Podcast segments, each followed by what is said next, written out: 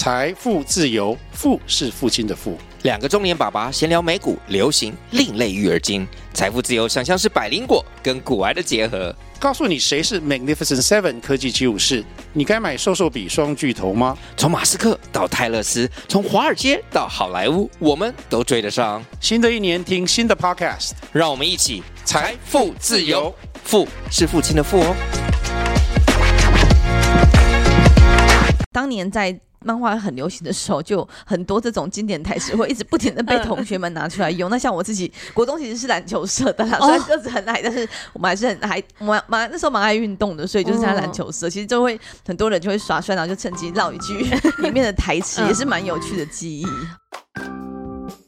Hello，大家好，欢迎再次收听《实话实说》，我是婉玉。今天要跟大家聊一些比较轻松的话题，就是《灌篮高手》。那一样是由我的助理嘉龙来跟大家一起也聊聊天。Hello，大家好。嗯，说到《灌篮高手》，我相信前一阵子应该是大家的粉专或者是脸书，其实都会一直被洗版，看到是哎，好多人在谈《灌篮高手》。也是因为如此，所以其实我也跟全家一起去看了这部影片。说起来，我其实是一个不是很喜欢看漫画的人，但是呢，《灌篮高手》其实在我们小时候真的是每个人都知道的一部漫画。那像我自己小时候，因为我刚才提到我不太看漫画，所以小时候其实只有大概像是这个小叮当比较知道而已。现在叫哆啦 A 梦了，也比较小叮当。嗯、那《灌篮高手》呢，其实就是我。有哥哥嘛，那我哥哥他们以前都会买《少年快报》，他就是一本里面有好多个不同的漫画的连载，这样，然后每次就是少少几页之后，就等啊下一集要出刊了，等到下一集，然后。男生们其实就会像我哥哥，他就比较爱看漫画，就会定期的在出刊日那天就会很多人去买。那像这个这个回忆，其实就是以前我觉得童年的回忆，因为很多时候在教室里面就会有着几本这种漫画在里面大家流传。所以像我虽然不太爱看漫画，但是因为它实在是太流行了，所以你也会去翻阅一些些。那我知道的比较是透过这样子的。的少年快报，又或者是后来其实有宝岛少年和热门少年 Top，像这些都是在当时我觉得算是蛮掀起一股风气，因为它一本也我印象中不是太贵，所以大部分的小孩可以透过零用钱或者是集资凑零用钱能够买得起，所以就会有传阅。从那时候就开始有集资的文化，有有有，因为它一本 其实它厚度还蛮厚的，它不是薄薄的几页，应该是有几十页这样的情况，所以它有点的厚度。我印象中价格是还可以，但是但是但是，比如说像我们家零用钱不多，可能就是两三个同学要凑一凑，大家才可以买起来这样。那其实其实包括里面像这个呃冒险野狼，或者是灌篮高手，又或者是我自己后来真正比较有名上是酱太的寿司，这几个大概都是从类似这样子的周刊快报里面开始慢慢出现，然后在台湾风行起来的。那尤其是灌篮高手，其实呃在当时，因为在那时候应该是国小、国中的年纪吧，其实年代有点不记得了。嗯、那时候就是大家很习惯在课堂跟课堂中间的下课，或者是课后的时候会去打球。嗯，然后打篮球那些男生，像我们是男女混混校、男女合班嘛，所以就是男生很喜欢耍帅，说哦 我是谁，什么什么，你看你我跟他谁谁谁一样。嗯、就这个东西，虽然我没有迷，我老实说，我以前没有迷灌篮高手，但是多多少少也会耳闻里面一些经典的台词，或是一些经典的人物。那这次灌篮高手的上动漫版之后，主要是因为想说，哎，要去了解一下。到底我童年的灌篮高手，其实记忆剩下一点点的情况之下，是不是应该来回忆一下？又或者是让孩子也知道说我们当年流行些什么？加上我也看到很多朋友带小孩去看，发现说，哎，因为灌篮高手是一整套的，但是听说之前没看过漫画，直接来看电影也是可以融入的，所以就带孩子一起来看了。灌篮高手对管玉来说，可能是这个学生时期的回忆。那我对灌篮高手的回忆比较多，是小时候会在家里面跟爸爸妈妈一起看这个。电视上的那个卡通，就是从小就会借由爸爸妈妈在看这个卡通，就知道说哦，樱木花道是谁，流川枫是谁，但赤木是谁。所以你已经接触的不是漫画版的了，对，已经是动画版，对，就是已经动起来了。但老实说，我看《灌篮高手》以前其实真的兴趣缺缺，因为会觉得说啊，打篮球是一个很男生的运动，然后里面的角色可能就是除了流川枫长得比较帅之外，其他很多都是就是没有什么感觉，不算太帅，对，就是。就是没有到没有到那么帅，那就是不过这一次当然就是因为《灌篮高手》他要重新上电影版，然后就是真的是口碑非常非常的好，所以其实我也是趁着这一次的就是春节年假，也有跟家人一起再去电影院再看《灌篮高手》。嗯，实际上我们从《灌篮高手》的票房也可以看得到，其实是非常的好，是台湾史上日本电影票房里面的 Top Ten 的第二名，仅输给《鬼灭之刃》。那《鬼灭之刃》也是一样，我有带孩子去看，那这一部比较像是《鬼灭》，比较是孩子们的流行之后，希望我可以一起去看。嗯、但《灌篮高手》比较是因为有点想重温当年的记忆，所以找孩子一起去看这样子。哦、那我们也看到说，它的票房日本从二月呃从上映一直到二月初为止，已经突破了一百亿日元。那台湾也是成为销售第二的日本电影票房，所以真的是非常的好。所以看到的是这样子的票房，显然就是不是只有大家回忆而已，有很多如同我这个年代的人一样，就是会带着下一代一起去重温当时的感觉。嗯，我身边其实有很多。人是原本不认识《灌篮高手》，但是因为最近他又红起来，所以还回去看了之前《灌篮高手》的漫画，然后甚至是把以前的这个呃剧场版啊，然后动画，又再找出来看。其实也有发现说，因为这一次电影的上映，它也吸了很多新的粉丝进来。那我觉得也是为什么说，就是比如说像。《灌篮高手》在台湾是日本电影票房的第二名，那它超越的其实是后面还有《你的名字》啊，或《咒术回战零》，还有《天气之子》，这些都是比较近年来比较新的动画电影。那我们以前可能都会觉得说，哦，卡通，然后又是电影，可能放在电影院只有小朋友会去看，然后又或者像觉得说《灌篮高手》可能只有就是呃以前学生时期在看的人会去看，但其实它可以冲到现在票房有将近五亿元，就代表说绝对不只是这个一小个族群在。看，其实有很多很多的人是可能合家进去看，或是一个人看了很多次，五刷、十刷的都有。嗯，刚才提到说日本的票房突破了一百亿，那目前呢预测会超过一百二十亿。那台湾目前是接近五亿，应该是还没超过了，接近五亿。那韩国的观影人数则是超过两百万人次。所以其实看到这样的东西，其实呃，我觉得真的是非常的。我觉得在现在的电影票房里面，又或者是这个有点像是老老的剧情的衍生，或者是翻拍新拍的部分，嗯、算是表现真的是非常不错的。对，嗯，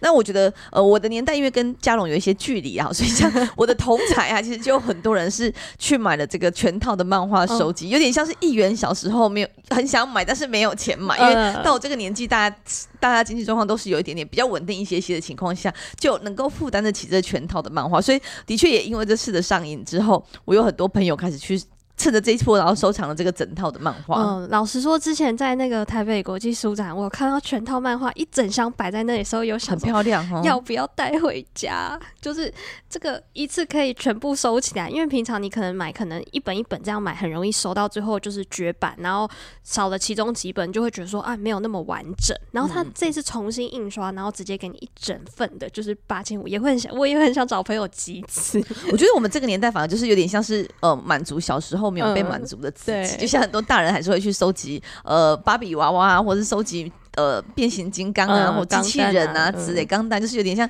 小时候很想要，但小时候真的是比较经济上没有这么余裕的情况之下，就没有办法。就是像刚才说的，可能是单本单本买，偶尔存到一个月，可能就买个一本这样子。对，对，那现在就是真的经济稍微比较稳定之后，就会想整套买下来，满足当年的那个自己。嗯，其实我觉得还有另外一个很有趣的是，这次去看了电影版之后，就发现说，哎、欸，原来我们身边很常听到的一些名句或是台词，哦，原来是出自。灌篮高手，比如说最常听到的就是现在放弃的话，比赛就结束了。其实我之前不知道这句是从哪里出来，嗯、然后也是这一次看了电影，就说哎。欸原来是安西教练讲的，不知道婉玉有没有就是比较印象深刻的台词？其实我觉得呃，大概有两个两个部分，我觉得都常常听到。一个是刚才你提到说，现在放弃的话，比赛就结束，嗯、就是鼓励大家要那个坚持到最后一刻。其实不论是在生活当中，又或者是在比赛当中，其实常常会被运用出来，或者常常变成是一个有梗的一句话。对那还有就是，我们也有输的时候，这是很难得的经验。哦、就是我觉得这也不只是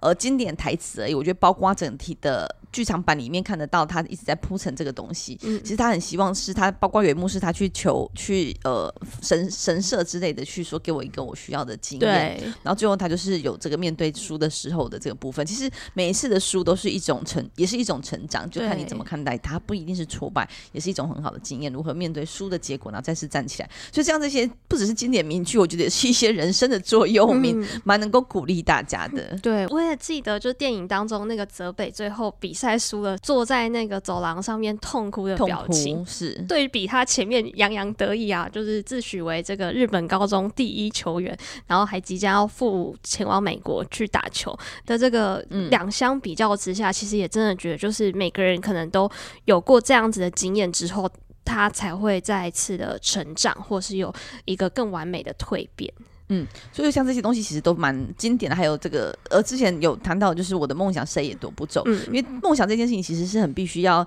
坚持的，而且它是一个。嗯呃，我觉得对一个人来说，他可能是他奋斗的目标等等，其实这些都很鼓励、激励人心。所以当年在漫画很流行的时候，就很多这种经典台词会一直不停的被同学们拿出来用。那像我自己，国中其实是篮球社的啦，虽然个子很矮，但是我们还是很还蛮蛮那时候蛮爱运动的，所以就是在篮球社，其实就会很多人就会耍帅，然后就趁机唠一句 里面的台词，也是蛮有趣的记忆。哦，其实，在电影当中，就是看到，应该说小时候对于赤木的印象就是他就是那个负责教训流川枫跟樱木花道，然后去 K 他们的人。但是在这次电影版当中，很特别是。放大的是他从高一开始加入篮球社，然后一路上被别人嘲笑说：“哦，你一直想要打进全国大赛，可是我们这里只是地方小高中，欸，诶，我们根本就做不到。”然后这个不停的被质疑，甚至有人质疑说，觉得说他太独裁或者他太霸道了，不想要跟他当队友。然后一路上这个不停流失队友，好不容易找到一群适合自己的伙伴，然后最后他。跟大家说，哎、欸，谢谢大家跟我一起打球。结果大家就是用那个台，呃，大家就是说，说什么谢谢，就是我们才不是为了你来打球，是我们是为了自己。就我觉得这这个这一幕的画面，其实也让我非常感动。对啊，所以除了这个经典的话语之外，其实我觉得，呃，我自己看了剧场版，我有一点点惊讶，就是或者非常惊艳，就是我本来预期它就是一个漫画的改编的动漫而已，嗯、就只是动起来而已。对，但我觉得它里面拍的很多，呃。蛮有剧情的，而且蛮深入的去探讨很多心境的转换。嗯，比如说像从他哥哥出海钓鱼，然后就应该就是离开的。嗯，那家中似乎很避讳的去谈，然后妈妈说在他在去打球的时候，其实等下说他就会反驳说：“哎、欸，我哥哥只是去岛上生活而已。”等等。嗯，到当时整个就是放弃篮球，后来又变成是篮球是他活下去的这个动力，以及说他的家长，他的妈妈就是。既支持他，但是又很难去面对那个东西，因为他会穿哥哥的同样的背号，然后同样的背心之类的。嗯、但是后来最后的比赛是偷偷的去到场支持，又没有告诉他。对，其实里面有非常非常多的内心戏，就是、嗯、哇，居然可以在一个动漫里面拍的这么的好，然后我觉得算是交代的还蛮清楚，就是让大家有进到那个心情里面去。嗯、对，就是那段真的蛮感动，而且我觉得就是很多人在说，因为工程在这个湘北篮球队的角色一直都是一个比较辅助的角色，嗯、然后以前在动画或漫画里面也没有特别去讨论他。打篮球的背景啊，成长的背景到底是什么样的故事？然后很多人就会觉得说，他又没有又没有特别帅，然后又没有好像也没有特别厉害，到底为什么选他？可是其实我觉得这部剧场版以他为背景，就是有人说，一方面是补足了作者对他的遗憾跟愧疚，就是以前没有太多介绍他，描述他。对，然后另外一方面，我也觉得说，就是以井上雄彦在这个年纪，他可能真的就是想要向大家呈现说，在运动的精神上面，或者在面对。人生的这个事件上面，其实还有这样子另外一个层面的表达，嗯、或是另外一个我们对于这个事件的理解，其实我觉得也是还蛮感动的一件事情。嗯，然后因为我觉得这这虽然是可以带小孩进去看的版本，或是带的的，的那个分级，嗯、但我觉得就是刚才提到，其实他有很多的内心的东西，其实很纠结，或者是说对孩子来说，其实并不容易了解。对、嗯，那所以其实像我的，我们看完之后，我的孩子现在才九岁嘛，他就会有很多的充满了疑惑。我觉得 蛮蛮意外的是说，我们借由看了这部电影，就讨论了很多人生的哲学和人生的观感。哦哦、比如说我的孩子其中一个，他就是他哥哥是死掉，他说没有，他就说他在岛上生活啊。嗯，那对，为什么他妈妈就怎样？为什么他就说打篮球是活下去，或是他为什么要带他哥哥的护腕？对，护腕。那像这些，其实小孩有时候我觉得对他们来说有点难理解，就是为什么我们不不好好的去谈他离开这件事情，哦、没有办法直接的。对，又或者是为什么他要。带着哥哥这个东西去去打球，嗯、然后等等这些东西对他们来说是深奥的，又或者是像呃另外一幕，我小孩也谈了很多，就是在一幕他为了救球而受伤，嗯、然后他又一直呃。因为包括他的那个经理，我有点忘记名字。经理才子对才子就是说，哎、欸，你要不要先休息？因为这是影响你，可能会影响你球员的生涯。对，然后你应该要休息，或是应该要下场之类。嗯、但他还是很坚持要上场比赛。那、嗯、孩子就会觉得说，啊，他就受伤，他为什么要？就是孩子之间会有不同的想法，哦、就觉得他应该要坚。有些会觉得说要坚持到底，比到最、嗯、最后，这才是一个正确的态度。嗯，但然后其中一个孩子就会觉得说，哦，可是他如果真的受伤，他这辈子就再也可能真的再也没有机会打球了。嗯、的确，我觉得不只是对小孩来说很困惑，我觉得即便是大人，有时候面对人生中很多的选择，其实也都会是类似这样的情况。就是以前对于樱木的印象，就是一个很鲁莽，然后很爱挑衅别人，然后又或者是很冲动啊，然后又或者是对于打球其实很外行。可是其实在这次电影的当中，看到他受伤之后还是很坚持，或是他非常非常重视团队，假使未来没有办法继续打球，他也想要把握这样一次机会。嗯、就刚才经典剧他也讲到说：“我只有现在啊。”这一句其实也是真的是让人感觉到哦，原来樱木不是我小时候印象中那个有点幼稚的形象，其实他也是一个很有深度的角色，又或者是他其实就是一个我们所谓运动家精神的代表。其实我觉得也会是不止小孩有这样疑惑啊，就是当大人自己处在这个角色的时候，一定也会想：我这样继续坚持下去是值得的吗？然后我如果做了这个决定。最后会不会后悔？但是可以看到一幕这么坚定的做出选择，其实真的是一件非常不容易的事情。嗯嗯，对啊，我觉得其实像这些就有很多很很让人不只是小孩会引起一些讨论，然后我觉得不只是漫画而已，不只是动漫本身而已，还有这些人生的道理或人生的哲学，其实都很可以跟小孩好好讨论。因为老实说，这其实没有标准答案，就是你到底是要这成为一个计划，同去规划很长远，又或者是你只要看好现在，活在当下就好，因为永远。不会说的准的，因为就像有时候人家说意意外跟明天到底什么时候先到，其实你不知道。嗯，但是你好像永远只看在眼前，也不太对。对，你好像有点点鲁莽。所以 其实这个怎么去一个横评，以及说他为什么做出这个选择，都蛮很好，跟孩子聊聊一些过去，我觉得其实是蛮深奥也蛮沉重的话题。但是呃，透过这样子的电影的欣赏，其实反而孩子就很自然的会跟你讨论。我觉得这是我很意外的收获。嗯，那还有包括说像这个安心教练为什么要在一些关键时候派。樱木上场，因为他明明就是一个刚开始上场的时候，其实就是真的很锵啊，然后很很状况外啊，然后甚至也搞不太清楚规则啊等等。但为什么他们要来做这件事情？还有说从他们加入球队这件事情也蛮值得讨论，因为他们可能当时都有点是人生很茫然的，在鬼混的青青少年的时期，嗯，然后被因为一些一些机缘而进到球队里面去，然后重新找到一些热情，还有团队之间不只是对于打球这件事，我觉得还有这个团队如何互相协力。以及自己的存在的重要性，其实也都在这边片子里面，我觉得都看得见。蛮印象深刻的一幕，还有是在这个最后一球的部分的那个无声的画面，哦，我其实觉得很惊讶，是因为像我们是比较比较早一点的时间，并并不是很晚的时间去看，所以其实现。嗯我们那场其实蛮多小孩的，就包括我的小孩等等。嗯、那小孩多多少少都会提出一些问题，然后是只要小孩场多多少少都会有一些声音。嗯，但是的确在后面那个画面，不是不只是画面无声，其实全场都是无声。嗯，我觉得那个气氛还蛮惊，令人惊艳的，就是凝结，连小孩都会非常专注，然后凝结在那边，然后不敢发出任何声响，然后一样的紧张的担心的那个气氛，其实是很不错的一个体验。嗯，婉諭这样应该算是蛮幸运的经验，因为我看到蛮多网友是分享说，呃，好像是后面做了一个。就是可能是老的漫画迷，嗯，然后呢，就是。无法抑制自己心中的激动，从头到尾不停的帮这些人配音，然后甚至在这个最后一球的时候，还是哦，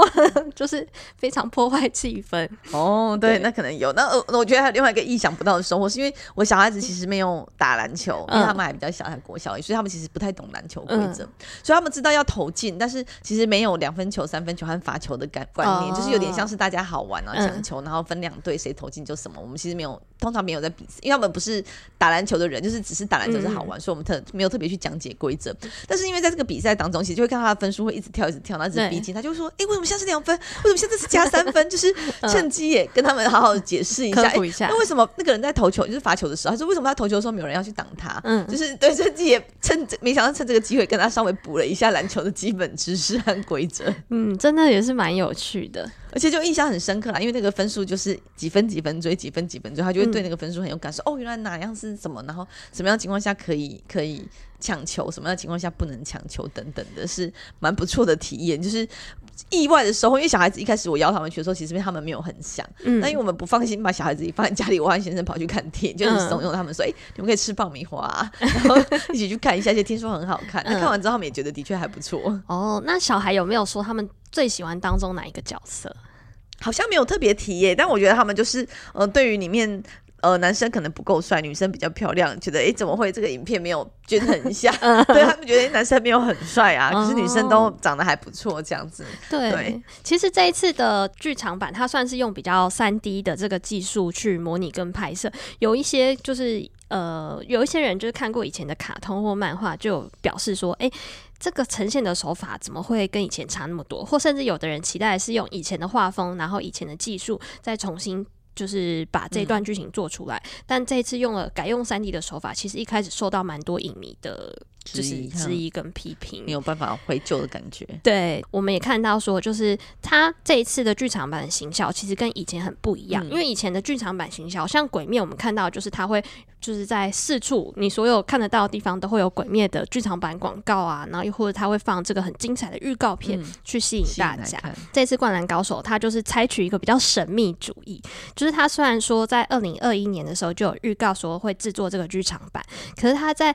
去年底要上映之前，其实都没有举办电影的试映会，然后没有透露说我接下来会是哪一漫画当中哪一段剧情的翻拍，嗯、然后很多的影迷就觉得说。你都不告诉我你要拍哪一段，那我要怎么判断说我我买预售票到底值不值得或划不划算？嗯，是不是我想看期待的内容？对，然后又或者是很多媒体就觉得说，哎、欸，那这样子我想帮你宣传，我也没有素材啊，要怎么做？但就是没想到，就是这上映之后，其实马上就是进入日本的推特热搜，嗯、然后当时当下的这个就是票房也是马上就冲上去了。嗯，其实这我觉得真的有受到影响，因为我本来其实没有很想去看，因为我没有这么迷灌篮高手，想说，哎、欸，可以。等这个呃，比如说在串流平台上面有之后，我们再去看就好了。嗯、那就的确透过朋友的描述之后，发现说，哎，他好像不是完全从漫画改编的，然后或者是他有些角色的定位跟在漫画里面不太相同。然后呢，再加上说，哎，因为我本来也会觉得说，我既然不是不是漫迷，对，不是漫迷，不是这部片的迷，然后小孩又没有看过，我们会不会其实看不懂？那包括说，哎，这整体之后大家都会就是去会去真的会去搜寻说，哎，大家看完，尤其是我的同年龄的这些家长带小孩去看看完的评价如何？嗯、发现说，哎，好像。都很不错，然后也会很紧张，甚至会很感动。想说好吧，那我们就还是要去支持一下这些经典名著，这样。那我觉得刚才提到这个三 D 的部分，我自己觉得倒是蛮好的，因为我猜想，如果他是用一个比较怀旧的风格，可能就是真的比较多人是用回忆的角度去看。嗯、那像我们的孩子们，像我孩子进去，他就一开始就很惊艳，说：“哇，这都是画的吗？怎么这么真？然后那个动作这么细，然后真的很像有人看到人在打球这样子。嗯”对。那我觉得，如果是一个比较复古小孩，可能就会。看的过程中可能就没有那么，我我我相信啊，他可能就没有那么投入，因为毕竟他没有曾经的跟《灌篮高手》的连接或者是回忆。对，嗯。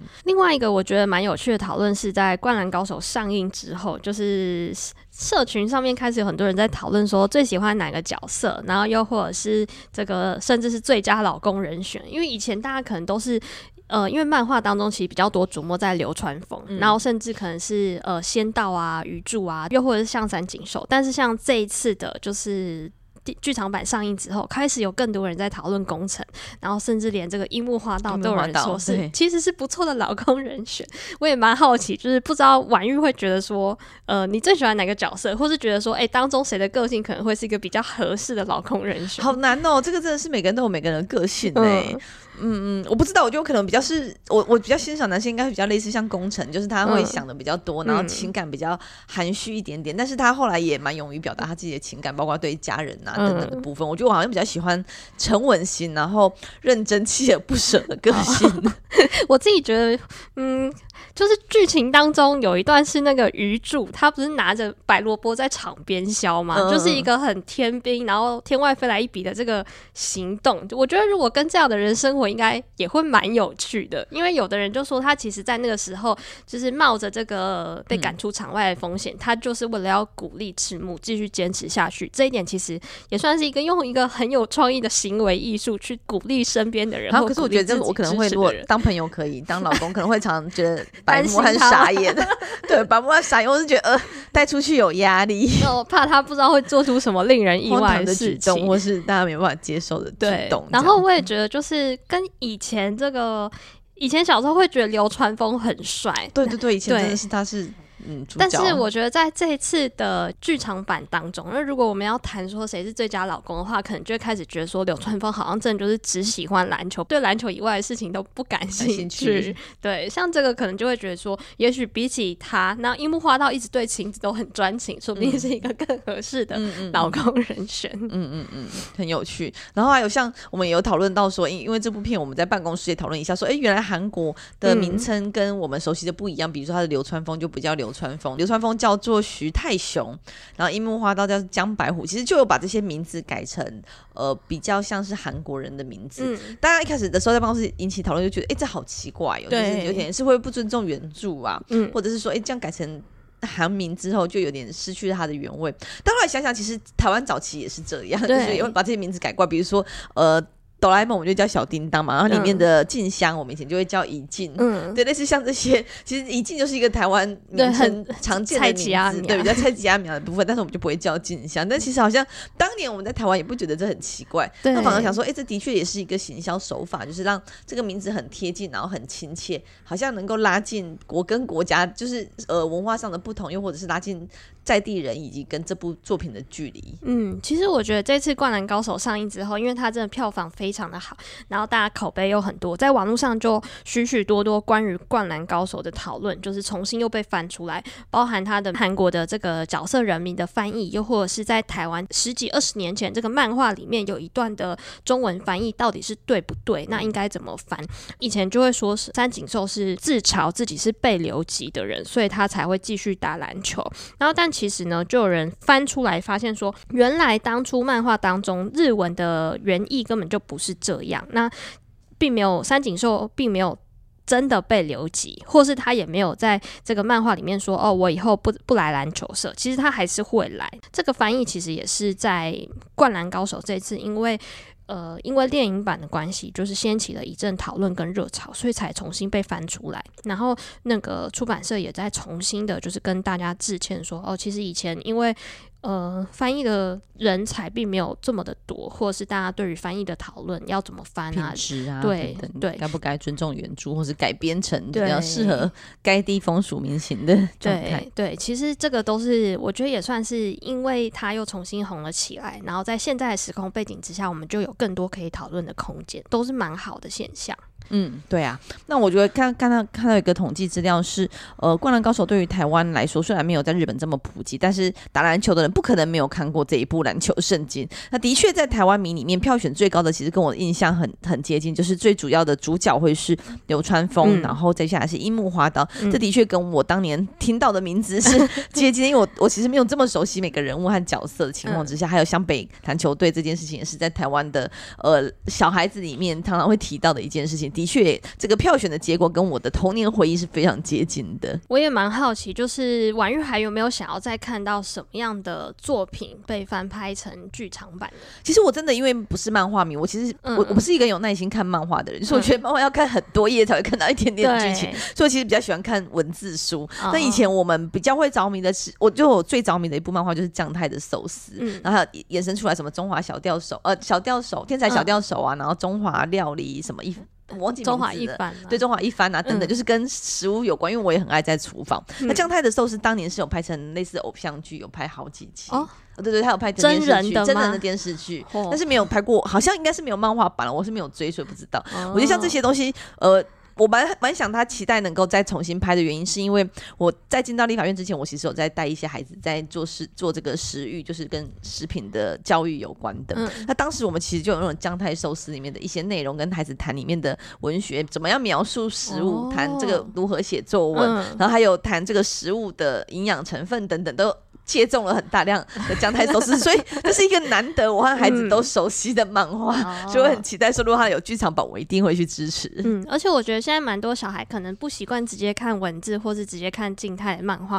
让他们先从剧场版开始入手，就是先熟悉了这些角色，或是故那个剧情的梗概之后，再带领他一起来看，就是更进一步去了解漫画或是小说的内容，其实说不定都是一个更好的，就是宣传的手法或行销的手法。对啊，我觉得真的是蛮像这个。灌篮高手就蛮好的，是引起了世代之间的交流。就以前漫画就是小孩看的《鬼灭》，我就没在看。然后或是我们在看的哦，原来小叮当也算有了，就哆啦 A 梦也算是世代有交流到，很长寿。对，不然我们以前看的《金田一少年事件》之类的，我的小孩就不知道。对，还有一些当年还有什么呃。怪医黑杰克哦，对，等等这些，我的小孩就都真的都不知道，所以我觉得老作品新拍其实可以让彼此之间更有话题，我觉得是蛮好的一个推动的角度。嗯，说到这个，我也会很想要看怪医黑杰克重新在电影版上面再演，只是又有有一点担心，因为我小时候印象中那个他有一些手术的片段，对，因为手术真的有点 可怕，可怕。是没错。怪医黑杰克我也是觉得比较可怕一些些，不像这些，就是我的孩子真的是没有什么印象，也没有记忆了，所以也很希望说，透过剧场版的上映，能不能有机会跟孩子有更多的讨论和更多的互动，然后有共同的回忆，这样。好，那今天的节目就到这边。那接下来呢，因为又要开议了，所以之后也要可能要大家一起来关注一些重要的议题，希望大家有机会跟我们交流。那轻松的部分虽然还没有开议，那这一集如果你有什么想要讨论的议题，像是刚才提到你觉得最佳老公是谁，或是你期待什么样的剧场版的老作品的翻拍，也可以让我们知道，因为或许有一些是我现在一时没想到，但的确也是我们当年的童年记忆的部分。那最后呢，也还是要请大家一起来关注我们的年度报告，在粉砖上都可以看得到，一起来检视我们在过去的这一年做的够不够认真，还有哪些应该给我们一些建议的部分，也欢迎大家多多指导。嗯，欢迎大家一起来捧场支持。嗯，谢谢大家，拜拜，拜拜。